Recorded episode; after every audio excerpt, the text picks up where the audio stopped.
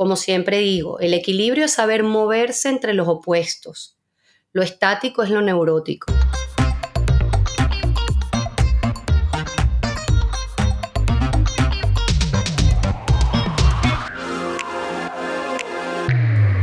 ¿Qué tal? ¿Cómo está la vaina? Te doy la bienvenida a este nuevo episodio de Despierta tu Finanzas Podcast y como siempre, una hemorragia de placer estar acá contigo. Quien te habla, Julio Cañas, mejor conocido en redes sociales como Julio Finance, estratega, consultor y conferencista financiero, impulsando tu mundo con bienestar e inteligencia financiera.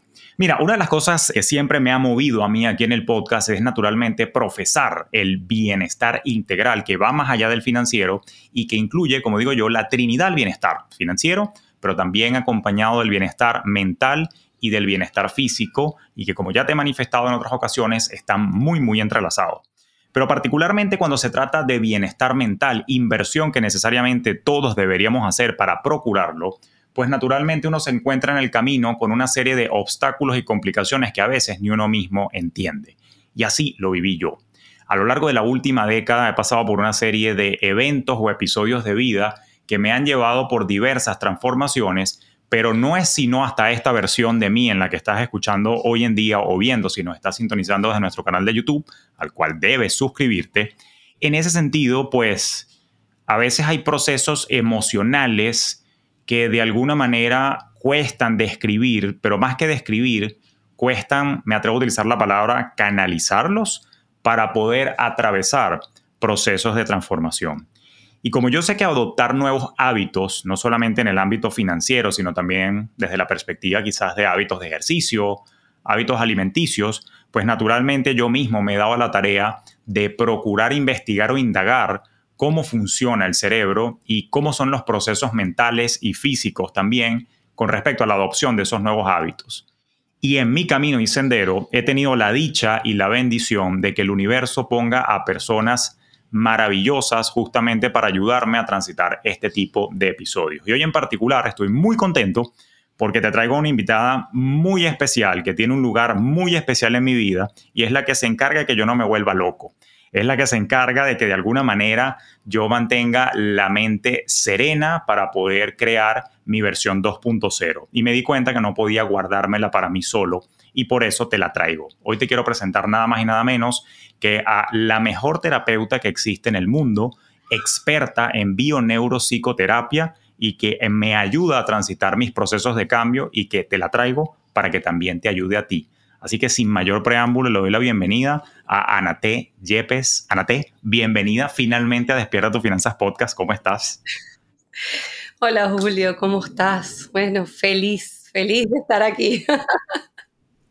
Qué bueno, qué bueno. Gracias de verdad por tu tiempo.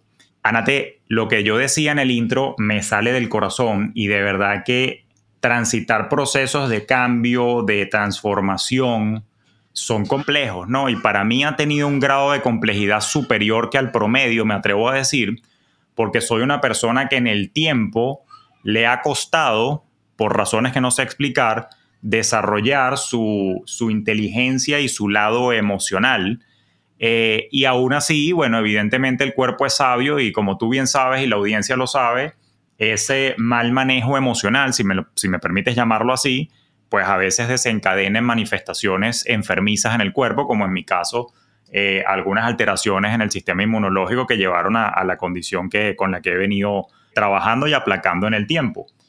Pero quiero empezar por allí.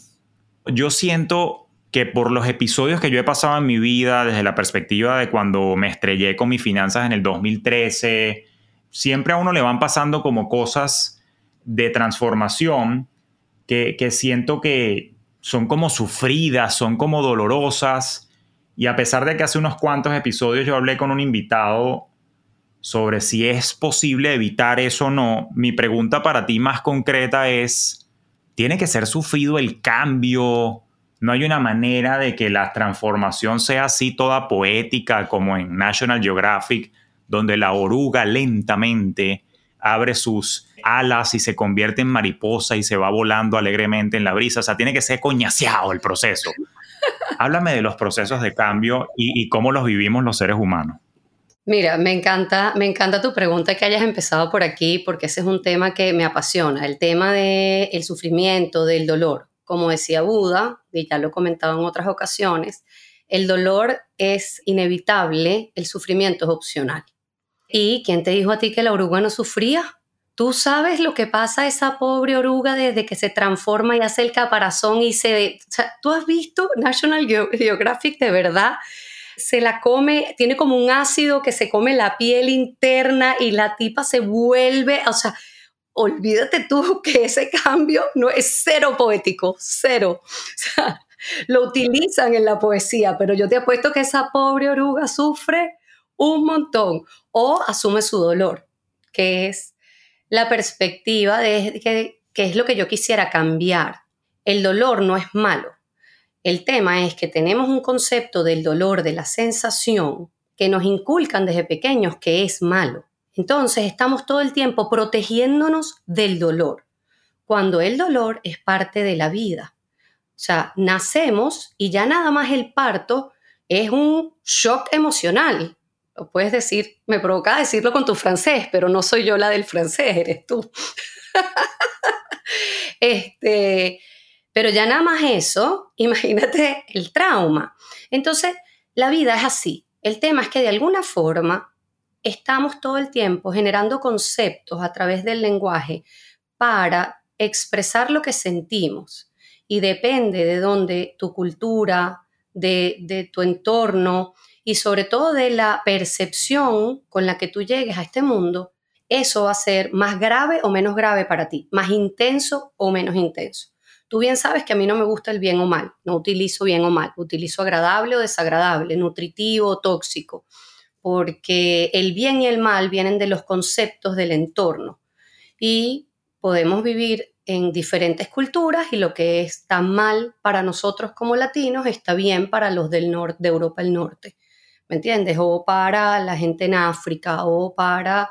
Entonces, conectar con ese dolor es parte de lo que a mí me gusta enseñar, es parte de lo que yo invito a la gente a hacer.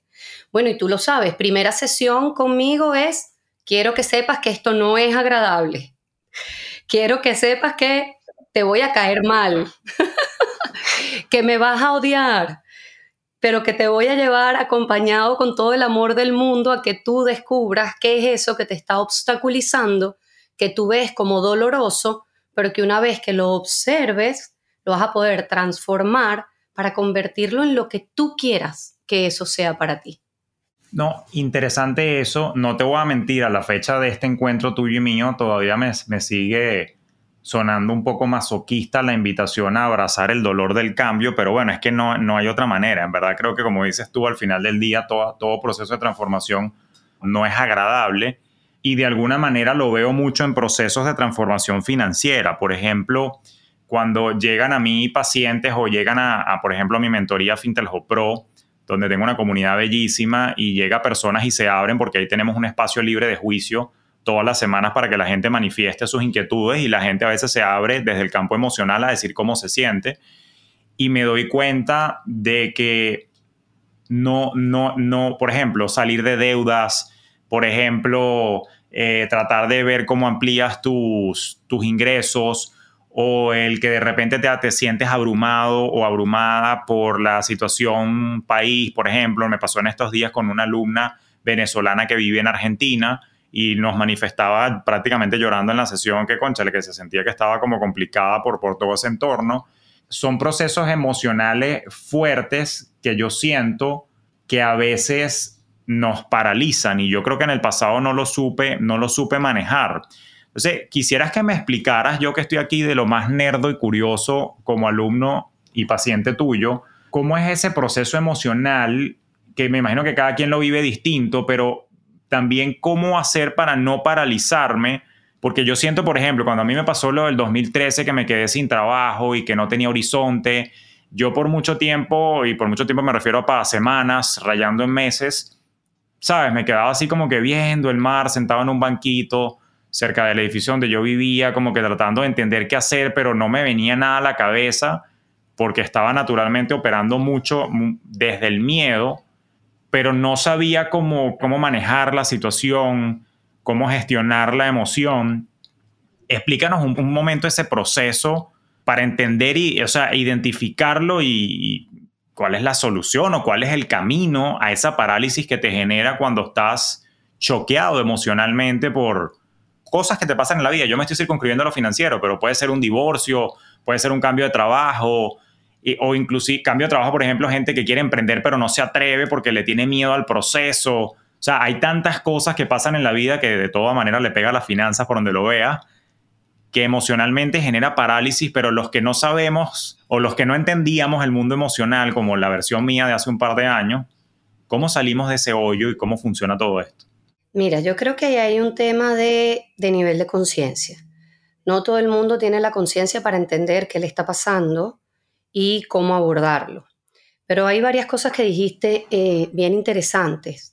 El miedo. El miedo al final es bueno. El miedo está hecho para protegerte. El miedo está hecho para plantearte los peores escenarios de forma de que tú te prepares para poder sobrevivir. El pánico paraliza. Entonces, primero, diferenciar. ¿Estoy en pánico o tengo miedo? Porque si tienes miedo, tú bien lo sabes, tú puedes agarrar ese miedo y utilizarlo como propulsor para salir adelante. ¿Qué es lo que pasa al final? Y, además qué interesante que lo veamos acá, porque ¿cuál es el, el miedo más, más profundo que tenemos los seres humanos? O sea, si vamos pelando la cebolla, ok, tú me dices, bueno, yo quebré no sé qué, entonces tú me, me dirás, ¿no? Bueno, miedo a quedarme en la calle. Ajá, pero ¿qué pasa si te quedas en la calle? Bueno, que mi familia sufre, yo sufro, no tenemos que comer, vámonos a las, vamos bajando como de nivel de profundidad a las necesidades básicas. ¿Qué pasa si no tengo mis necesidades básicas cubiertas? Sufro. ¿Qué es lo que pasa en ese sufrimiento? O sea, ¿qué es lo que está pasando? Hay dos cosas importantes. Primero, para mí el miedo más profundo es el miedo al dolor. Inclusive creo que la gente le tiene más miedo al dolor que a morirse. Y luego, ¿Qué nos produce hoy en día en esta vida industrializada que vivimos ese miedo al dolor? El dinero. O sea, el dinero se ha convertido en la tabla de salvación, en la necesidad primordial de la mayoría de los seres humanos hoy en día. Entonces, básicamente, si lo quieres resumir y dejar algo como concreto, es, si no tengo dinero, va directo a mis necesidades básicas, no sobrevivo, pero la gente sabe que al final no se va a morir, sino que va a sufrir. Entonces es miedo al dolor de no tener dinero. Esto lo podemos ampliar mucho más, porque ¿qué significa para ti no tener dinero? A lo mejor hay personas que con poco dinero y tener con qué comer y, ¿sabes? Son más los nómadas digitales hoy en día, nos estamos quitando mochila, y a lo mejor hay otras personas que ese mismo miedo lo produce el hecho de no tener el yate, el avión o algo, se endeudó, lo que sea, y bajar su estatus social es un miedo. Porque también ahí hay un tema de pertenecer, ¿no? Que es importante también. Sí, me, llama la atención algo que dices ahí y me parece que es así, creo que lo hemos conversado en otras instancias tú y yo, que sí, al final del día, la ausencia de dinero lo que te lleva es a un sufrimiento que de alguna manera es el que la gente está tratando de evitar a toda costa. Ahora, en particular, y empiezo a abrirme yo un poquito acá desde la vulnerabilidad pasando por mis propios procesos, ¿cómo funciona el tema de las huellas o traumas del pasado que de alguna manera condicionan tu situación? Para ti que nos escuchas, voy a, voy a abrirme con un problema personal y no tengo ningún problema en compartirlo porque tú que nos escuchas también eres familia, te lo he dicho siempre. Una de las razones por las que yo busco Anate es porque por mucho tiempo, a pesar de yo ya estar teniendo éxito financiero, seguía teniendo manifestaciones de mi colitis, lo cual solamente respondía a factores de estrés. Pero en ningún momento estaba yo rodeado de factores estresantes o de amenazas reales que generasen ese estrés y por ende mi colitis porque me está yendo bien. Cuando yo empiezo mi proceso con Anate, nos damos cuenta que siempre estuve operando desde una herida de guerra, vamos a llamarlas así, y de alguna manera esa, esa herida de guerra, si me permiten Anate llamarlo así, que seguramente le va a dar ahorita el nombre más, más, más apropiado, básicamente mi subconsciente siempre está operando. ¿Qué estoy tratando de decir? Estoy tratando de decir que a veces ya puedes tener billete, a veces ya puedes tener los millones, a veces ya puedes tener los reales, e igual estás estresado por dinero. Y entonces ahí es donde yo me pregunté y me cuestioné mi existencia no como Julio Caña, sino me cuestioné mi existencia como Julio Finance de como que, bueno, huevón, pero si ya estás bien, entonces ¿cuál es el peo? O sea, ¿a qué le tienes miedo y qué estrés tienes? Y no entendía el por qué y por eso fue que decidí buscar ayuda.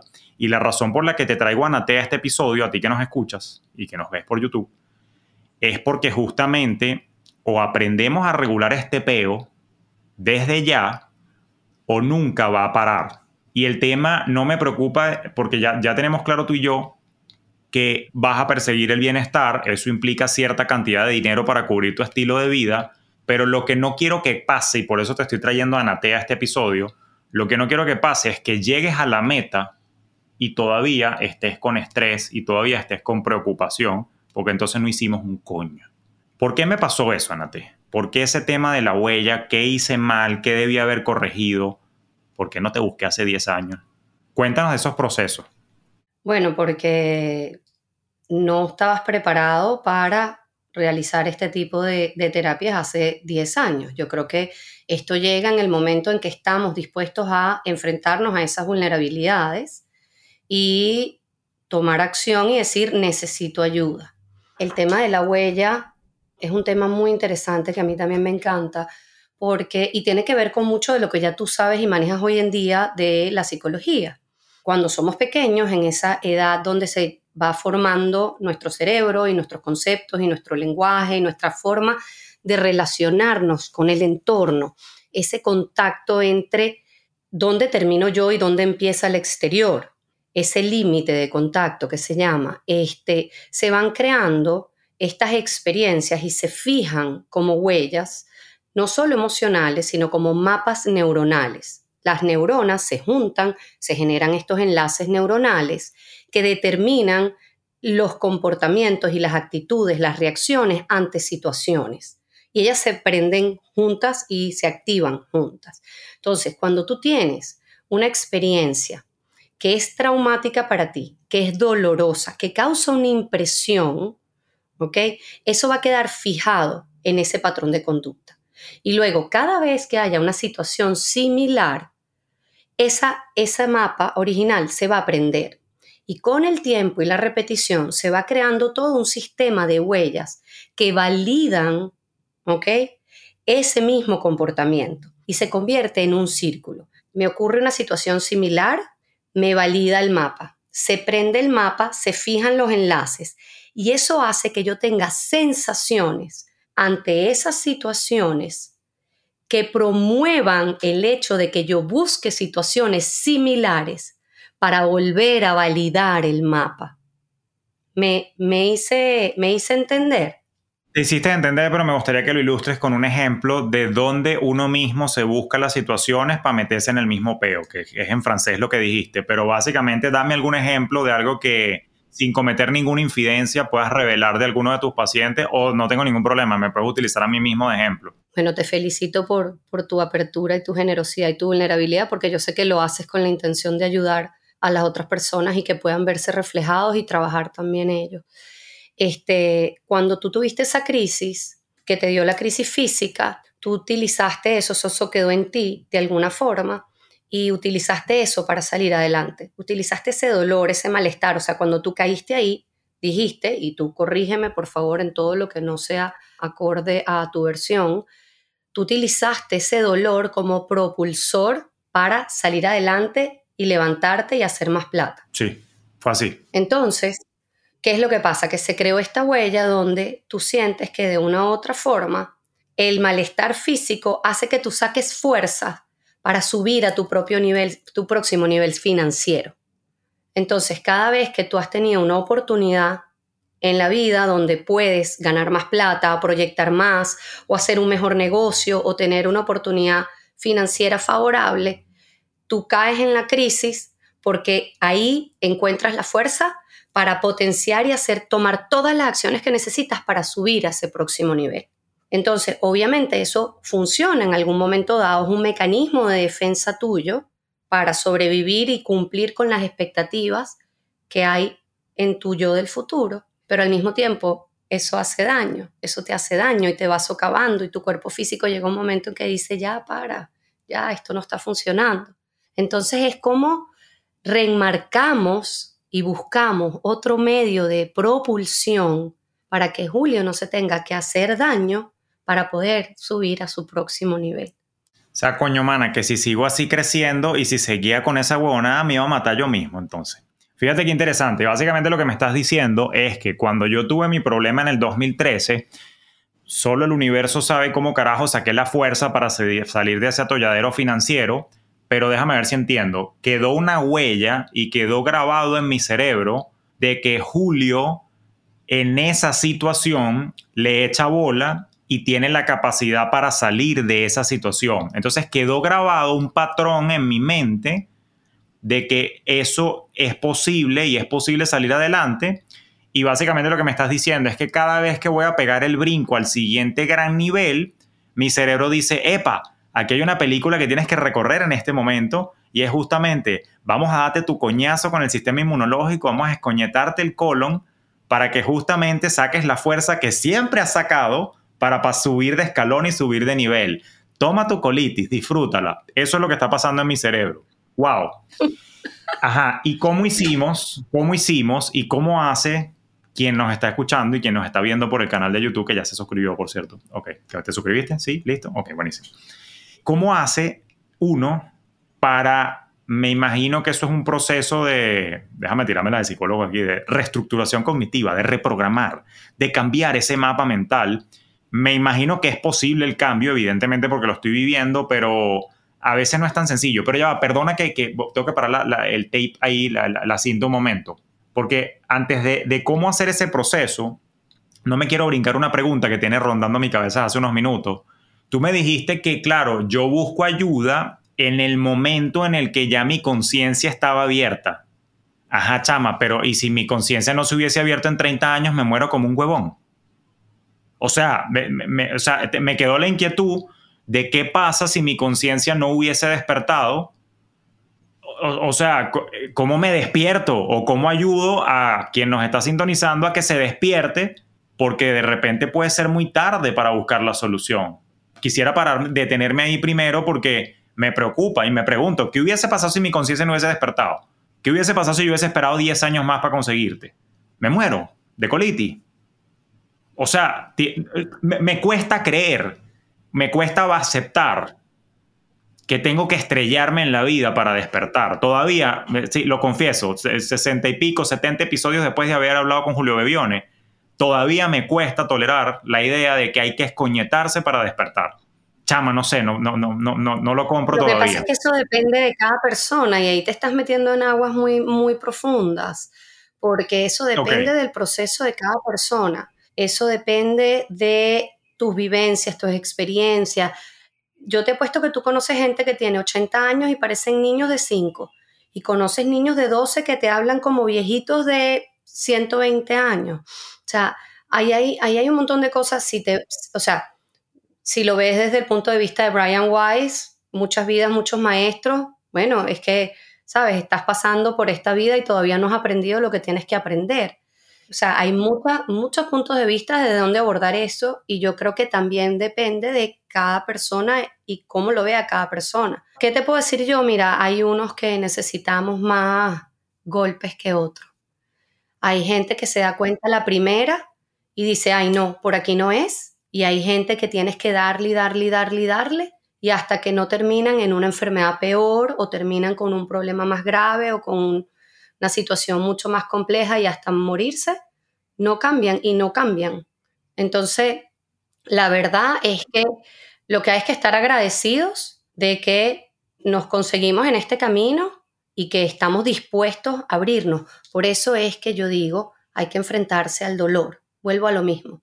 Hay que tomar ese miedo y decir, ok, ¿qué está pasando conmigo? El autoconocimiento, Julio, el autoconocimiento, la educación. O sea, el no quedarse con lo que escuchas, el cuestionar, cuestionarse uno y cuestionar lo que está pasando a los demás, esto será así, esto no será, qué otras opciones hay. Cuando actuamos desde la respuesta de alerta, cuando actuamos desde el fight or flight, hay algo que yo les digo siempre a mis pacientes, date cuenta cuando estás pensando en todo o nada, blanco negro, vida o muerte, Porque eso quiere decir que tu sistema está actuando desde el modo de alerta. Porque solo vemos opciones cuando nuestro sistema está relajado, eh, la respuesta del sistema autónomo está alineada y podemos activar la creatividad que solo se da cuando ese modo alerta de fight or flight está apagado.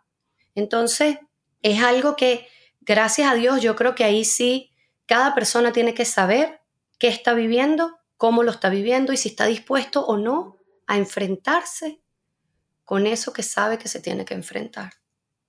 Hay veces que, ¿por qué es buena la terapia? Porque en la terapia tú llevas un proceso. Y por ejemplo, yo como terapeuta me doy cuenta cuando yo toco temas, por ejemplo, que lo hemos hecho juntos, cuando vamos al pasado y vamos viendo, eh, ok, pero eso no nació de ayer. Esa, esa, ese sistema de defensa tuyo del 2013 no nació solamente de allí. Eso trae una connotación de algo que tú aprendiste de pequeño que se pareció a esto y activó esa respuesta. Y cuando nos hemos metido y nos vamos viendo, yo me doy cuenta cuando a veces al paciente es muy amenazante el recuerdo, o le da mucho miedo, o le da mucha tristeza, o le produce mucho dolor, o hay mucha sensación de abandono, de no pertenezco, de... Entonces, ahí hay que ser muy compasivos. Bueno, por lo menos yo como terapeuta. O sea, yo empujo el dolor, contengo, empujo, contengo. ¿Por qué? Porque hay veces que tú no estás preparado para ver eso todavía. Necesitas ver otras cosas, darle la vuelta. Y fíjate como nosotros en la terapia hemos ido descubriendo cosas nuevas en cada sesión. Que tú me decías, conchale, no puede ser que hasta este momento yo tenga tanta conciencia y de repente hablo contigo y me dices algo y se me detona un recuerdo que me hace darme cuenta de esto en el presente. Lo que pasa es que yo te lo he dicho, tú eres de los pacientes que más fácil ha sido porque ya tú vienes trabajado, ya tú vienes con conocimientos de psicología, con conocimientos de cómo funciona tu cerebro. Entonces, claro, tu cerebro ya sabe cómo ir a buscar esas cosas y cómo darle forma, ¿no? Y cómo ir, ¿cómo es que dices tú? Eh, armando el rompecabezas. Armando el rompecabezas, sí. Correcto. No, me, está bien, me parece, me parece razonable tu respuesta. Entonces, bueno, a, ti que me estás escuchando, eh, yo solamente deseo que tu conciencia despierte pronto para que no te des mucho coñazo. Pero volviendo a la pregunta que engaveté antes de desviarme a este tema de, si era posible o no evitarse los golpes, engaveté la pregunta y nos quedamos en, ok, se quedó un patrón mental donde se quedó una huella emocional donde aparentemente Julio, de alguna manera, cada vez que va a subir al siguiente gran nivel, cada vez que va a seguir al siguiente escalafón de su carrera o de lo que sea, detona justamente una conducta corporal que en mi caso se manifiesta a través de que, mira, vamos a mandarte colitis porque a ti te encanta la colitis cuando, cuando vas para el siguiente nivel de producción, para el siguiente, cuando, cuando vas a tener tu chama, dale, llévate, te vas a mudar para una casa más grande, toma colitis para que disfrutes tu proceso de cambio, coño panita, pero así no. Entonces, ¿cómo le digo yo al cerebro, coño panita, así no más. ¿Cómo es ese procedimiento? Explícanos, o sea, danos una descripción de cómo es ese proceso de reprogramación o, vamos a llamarlo de nuevo otra vez, transformación de esos patrones para que no se repitan, porque, coño, si no, la vaina así no va a funcionar y no, es inaguantable.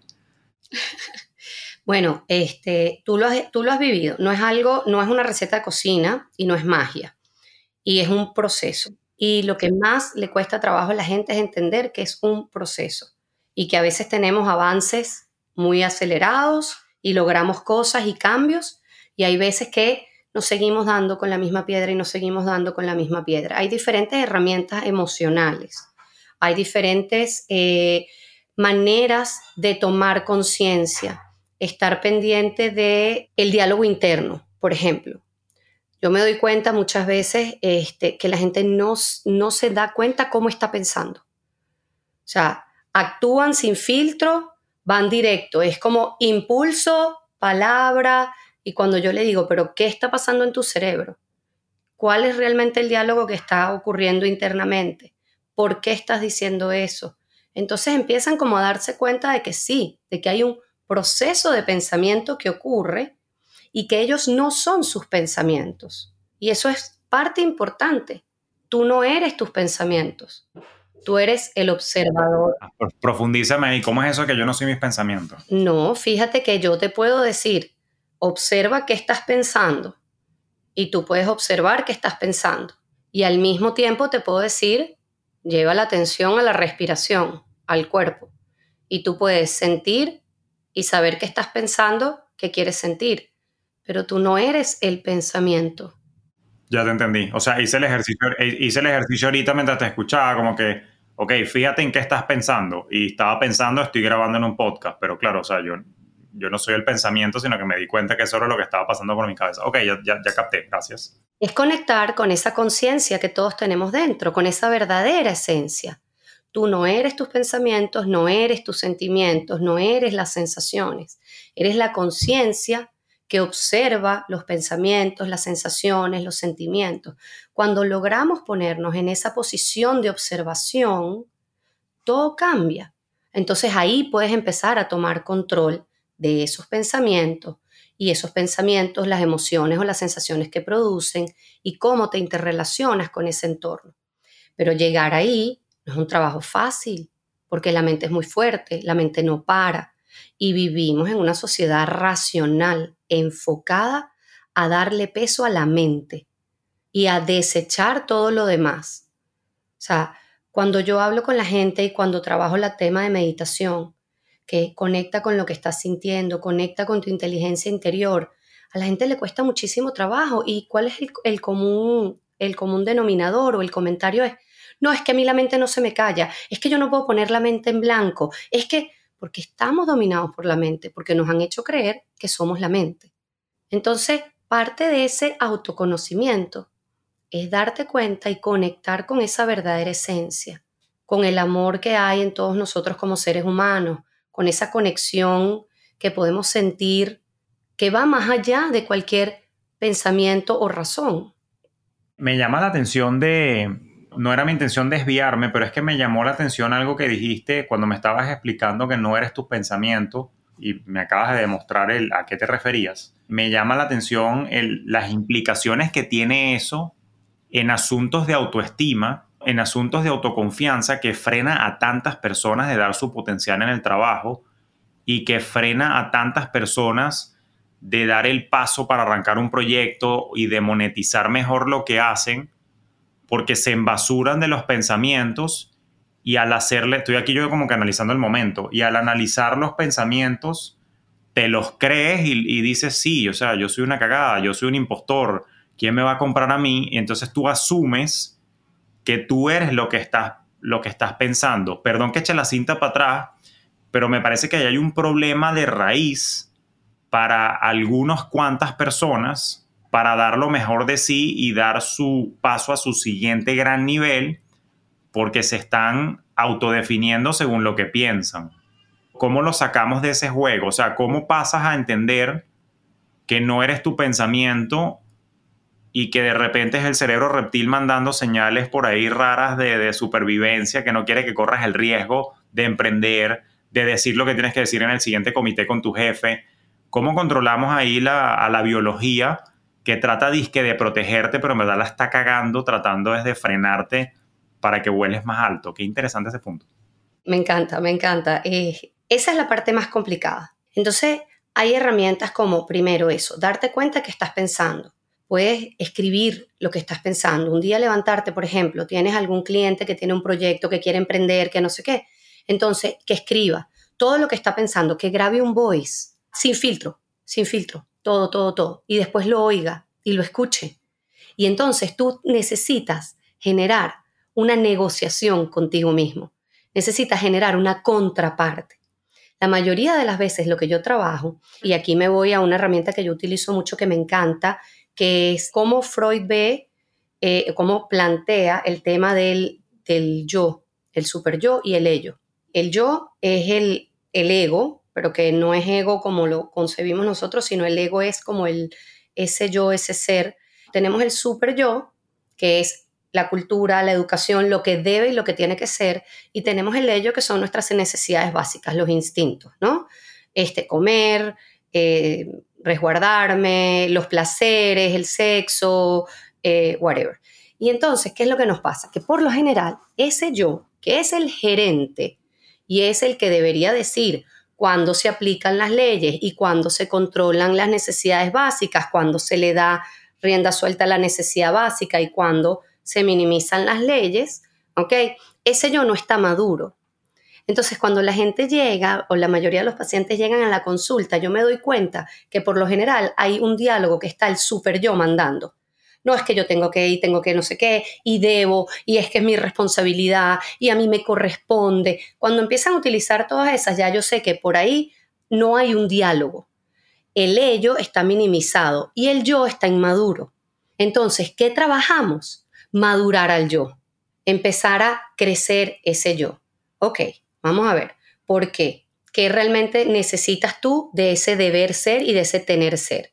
¿Cómo, cómo lo ves? ¿Cómo lo sientes? Entonces ahí empieza a generarse un diálogo interno donde le empezamos a dar voz al gerente y empezamos a minimizar el super yo, porque es que no es ni malo ni bueno, los necesitamos a los tres, pero en balance, en equilibrio. Como siempre digo, el equilibrio es saber moverse entre los opuestos. Lo estático es lo neurótico. Entonces, tenemos que poder tener un gerente maduro que pueda decidir cómo se mueve esa balanza para mantener el equilibrio. Más o menos por ahí te aclaré o me fui. No, no, no, lo, entendí. Ahora, entiendo que todo este proceso de, de transformación es naturalmente un proceso, para algunas personas toma más tiempo que otros. Tú me has dicho que hay personas que de repente se están dando golpes con los mismos errores una y otra vez y todavía no se dan cuenta de qué es lo que está ocurriendo me imagino, yo acá aquí como alumno de psicología, me imagino que lo que está ocurriendo es que tampoco se han, tampoco se han detenido a ver cómo, qué es lo que están pensando que hace que los lleve a las mismas acciones y a los mismos errores una y otra vez, ¿no? Es así. Por ejemplo, voy con un ejemplo concreto, vamos, a hablar de finanzas. Coño, hay una persona que gana plata y se endeuda con la tarjeta, la paga y la vuelve a montar, la paga y la vuelve a montar, la paga y se vuelve a endeudar y continuamente está en ese ciclo y nunca sale. ¿Qué es lo que no ha visto? ¿Y cómo sale el ciclo? Cuéntame de eso. Mira, es que es interesante porque ahí te voy a tocar un tema que tú también manejas muy bien, que es el de la zona de confort. No es prioridad salir en ese caso de la deuda, porque a tomar acción para cambiar, que seguramente va en cuestión a la identidad, ¿ok? Está asociado a su identidad, entonces es más fácil quedarse en su zona de confort y sostener el dolor conocido que la incertidumbre de lo que puede ser cuando yo cambio ese patrón de conducta que está por lo general asociado a mi identidad. Ya va, páramelo ahí. Esa es una vaina que yo no entiendo, no he terminado de entender todavía de la psicología humana. O sea, si me estoy quejando de que estoy estresado por las deudas de tarjeta de crédito, si me estoy quejando de la situación, ¿cómo puede ser una zona de confort de dolor el mantenerme en ese sitio. O sea, esa vaina es maso, eso, no es, eso es masoquismo. Eh, no entiendo al humano, explícame. Ayúdame a entender a los humanos. Bueno, hay, bueno, hay una caracterología masoquista en ese tipo de personalidades, donde es como te digo, esa actitud de alguna forma le da un placer, porque montó las tarjetas, ¿por qué? Porque obviamente compró un montón de cosas que necesitaba, ¿cierto? Y eso le dio placer trae una consecuencia negativa que es la deuda. Me estreso, pero lo sé manejar. No es prioridad salir de ahí, porque tengo un placer que supera ese dolor que siento en mi zona de confort. Entonces prefiero ese dolor que ya lo conozco, ya lo sé manejar, porque tengo este placer, a cambiar por un placer desconocido, que no sé si va a venir o no. Lo mismo pasa con la comida. Perdón, antes de que me digas lo de la comida, que también me encantaría que me utilices ahí a mí de ejemplo, me hiciste acordarte, te di el ejemplo de la tarjeta de crédito, pero hace poco estaba dando una charla en una empresa que me contrató porque quieren invertir en el bienestar de sus empleados y me llevaron a hablar de bienestar financiero y cómo construirlo y yo di mi charla bioneurofinanciera, ¿no? Me lancé por el, por, por el espectro de, de cómo no autosabotearnos y los arquetipos del dinero y les explicaba toda mi dinámica. Y al final abrí, como era un, grupo reducido de 15 personas, abrí un, no solo hacerlo, pero abrí un espacio de preguntas y respuestas.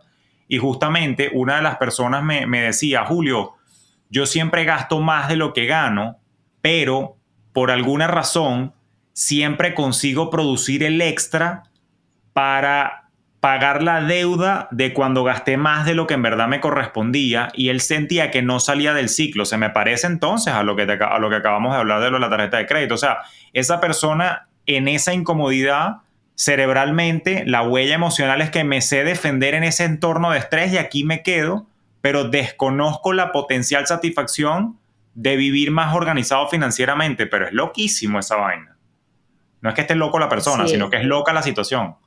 Así es, porque no es prioridad, es lo que te decía antes, no es prioridad.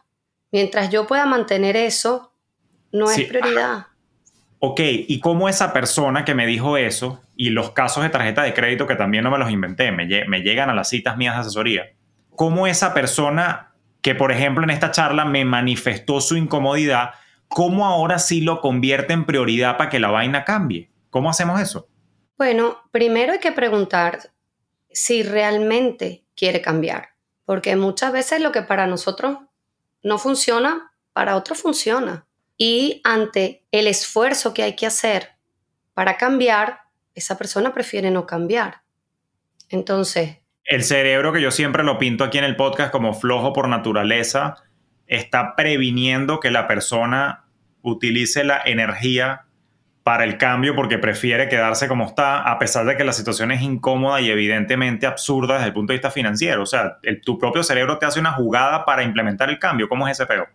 Claro, bueno, y de hecho hay un término que a mí me encanta, que lo acuña Andrew Huberman, que tú sabes que soy fan, profesor de Stanford de neurociencia, que se llama fricción límbica, que explica, cuando ellos explican todos los cambios de hábito, cómo se rompen hábitos tóxicos, cómo se incorporan hábitos nuevos desde la neurociencia, hay un término que a mí me encanta que se llama fricción límbica, que es cuánto esfuerzo necesitas hacer para romper la acción que requieres tomar. A ver, eh, si yo quiero empezar a hacer ejercicio por la mañana, pero me da muchísima flojera, entonces yo tengo que evaluar cuánto esfuerzo, cuánta energía necesito poner en tomar esa acción.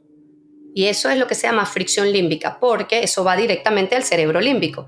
Es cuánto esfuerzo requiere tu corteza prefrontal para dominar al cerebro límbico, a la respuesta este, reptil. Claro. Esa persona que te va con esa inquietud, al final su fricción límbica es superior a lo que su corteza prefrontal le pueda decir. Entonces él no tiene la fuerza para romper la energía que se necesita. O sea, no tiene la energía que se requiere para romper ese enlace neuronal. Ajá, mira qué interesante. Tú me estás diciendo que él, me reconoció desde la corteza prefrontal, me reconoció que reconoce, ve el problema, pero que él no tiene la suficiente energía como para dominar su emoción y su acción para dejar de gastar más de lo que gana y, o, sea, y darle una vuelta a su situación financiera. Ok, ¿qué espinaca se come este Popeye para poder tener la fuerza para hacer esa vaina? ¿Cómo es este peor? Bueno, desde, desde la neurociencia eh, hay que medir, medir, o sea, hacer como un ejercicio, ok, ¿cuánto me cuesta? Y tomar pequeñas acciones. Y aquí te traigo a BJ Fogg con Tiny Habits, que es parte también neurociencia, comportamiento humano, pero te voy a traer también a el autor del libro que te recomendé del elefante y el jinete, que se llama The Happiness Hypothesis eh, bueno, porfa, los que están escuchando, si se lo han leído, nos, nos pueden escribir cómo que se llama el autor, pues se me fue ahorita. Una maravilla el libro. Él, él hace esta misma analogía, él, él agarra para hacer la hipótesis de la felicidad a todos estos autores, a Buda, desde Freud, a, bueno, todo lo que es la, la, filosofía de la felicidad y lo va descomponiendo y él al final hace esta analogía del el elefante y el jinete y el camino. ¿Me suena Jonathan Hall? Lo tengo aquí en Amazon. Jonathan Hall y Ryan Vincent Anderson. Ok. Perfecto. Ok. Entonces, ¿a qué venía con esto? Que nosotros, nuestra corteza prefrontal, como está recién, es nuestro cerebro evolucionado, no tiene tanta fuerza. Y todo lo que es nuestro cerebro reptil, nuestro cerebro humano, es mucho más grande, mucho más fuerte. Entonces, esta analogía es, imagínate que está un jinete y va por un camino llevando un elefante. Entonces, cuánta fuerza tiene que hacer el jinete realmente para que el elefante no se salga del camino. Si el elefante se asusta y sale corriendo, ¿cómo controla ese jinete el elefante. Entonces, habla de entrenar al elefante, entrenarlo. Y el entrenamiento viene de pequeñas prácticas con constancia, con consistencia, donde hacemos pequeñas acciones para ir entrenando al elefante poco a poco y que el jinete, con la inteligencia y la sensibilidad, logre realmente hacer que el elefante vaya por el camino que él quiere. Entonces, en el caso de esa persona, tendría que hacer pequeños cambios en su consumo o en, evaluar bien cuáles son las deudas en las que se está metiendo, qué necesidad hay emocional detrás de esa deuda y empezar a limpiar, a priorizar para ver si entonces a lo mejor, ponte, siempre se endeuda 20% más de lo que gana. Bueno, pues ahora te endeudaste 18 y vamos viendo, o sea, y por eso es que es un proceso y es individual y es personal. Buenísimo aclarar que es un proceso y que, y que de alguna manera, al menos me voy con esperanza con lo que estás respondiendo, o sea, al menos me voy con esperanza de, de que el elefante le hace el subconsciente y todo el campo emocional lo puedes entrenar para tú como jinete que te diste cuenta desde el, desde el neocórtex que quieres llevar una vida distinta, que no quieres seguir en ese mismo círculo vicioso de financiero de endeudarte o de gastar más y después tener que salir a parir los reales para pagar por la, la deuda en la que te montaste. Y eso por utilizar un ejemplo mundano, pero hay múltiples más de anomalías en la gestión de finanzas personales en la que uno cae, que de alguna manera sí es por un problema de hábitos, pero al menos creo que para ti que nos escuchas hay esperanza y naturalmente todo parte por eso es que yo me he insistido tanto en el tema bioneurofinanciero y no solo financiero, porque yo te puedo explicar presupuesto todo el día, pero si tú no revisas qué carajo es lo que hay en tu cabeza, nada va a mejorar, nada va a cambiar, vas a quedar dando vueltas en el mismo sitio sin avanzar ni un centímetro hacia tus metas.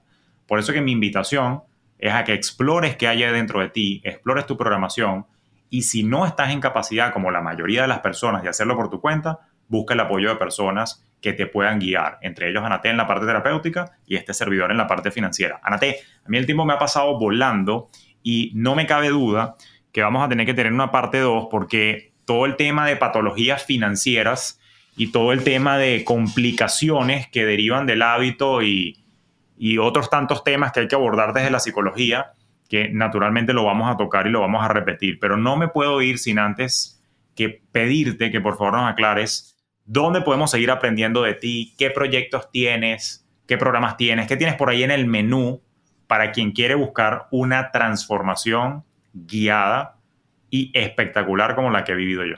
Bueno, antes que nada, pues volverte a dar las gracias, Julio, por este espacio. Este, me encanta siempre, y te lo he dicho, me encantan los encuentros contigo porque son challenging, son desafíos donde siento que mentalmente estamos ahí descomponiendo y destruyendo y reacomodando este, todo esto que tiene que ver con la filosofía. Bueno, me, pueden encontrar por mi cuenta de Instagram, Ana Teyepes, todas mis, mis redes, eh, mi canal de YouTube, tengo meditaciones, meditaciones con tapping, técnicas de respiración en los podcasts nuevos que gracias a ti, tengo que decir, salieron, que tenían dos años ahí y gracias a, que Julio pues también es mi asesor financiero y mi mentor, pues están ahora a disposición de ustedes con toda esta información. Se llama Giro Emocional, lo pueden buscar en Spotify y en YouTube también.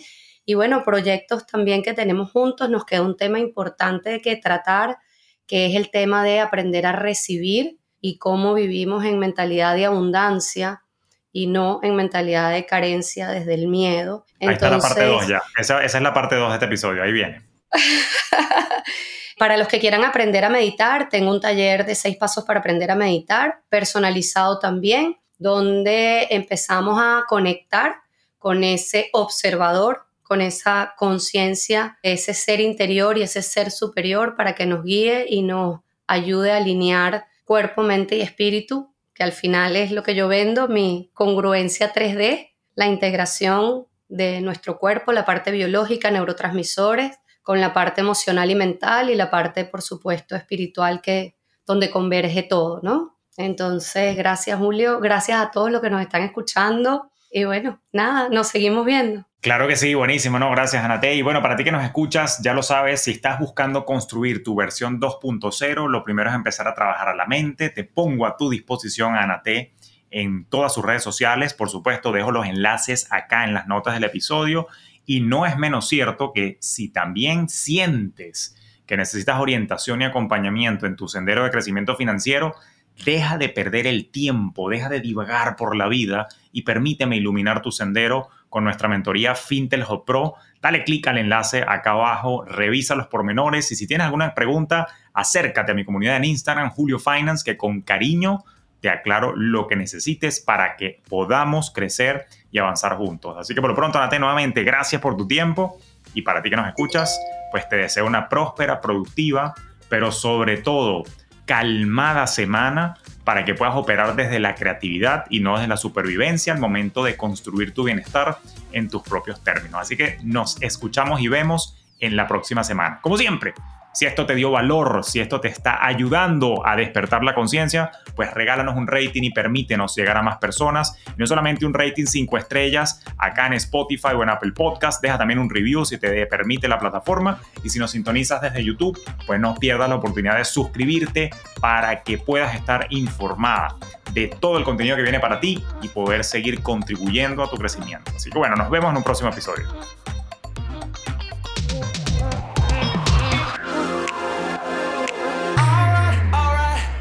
Esto fue Despierta tus finanzas podcast con Julio Cañas, un espacio presentado por Fintelhop para impulsar tu bienestar financiero en tus propios términos.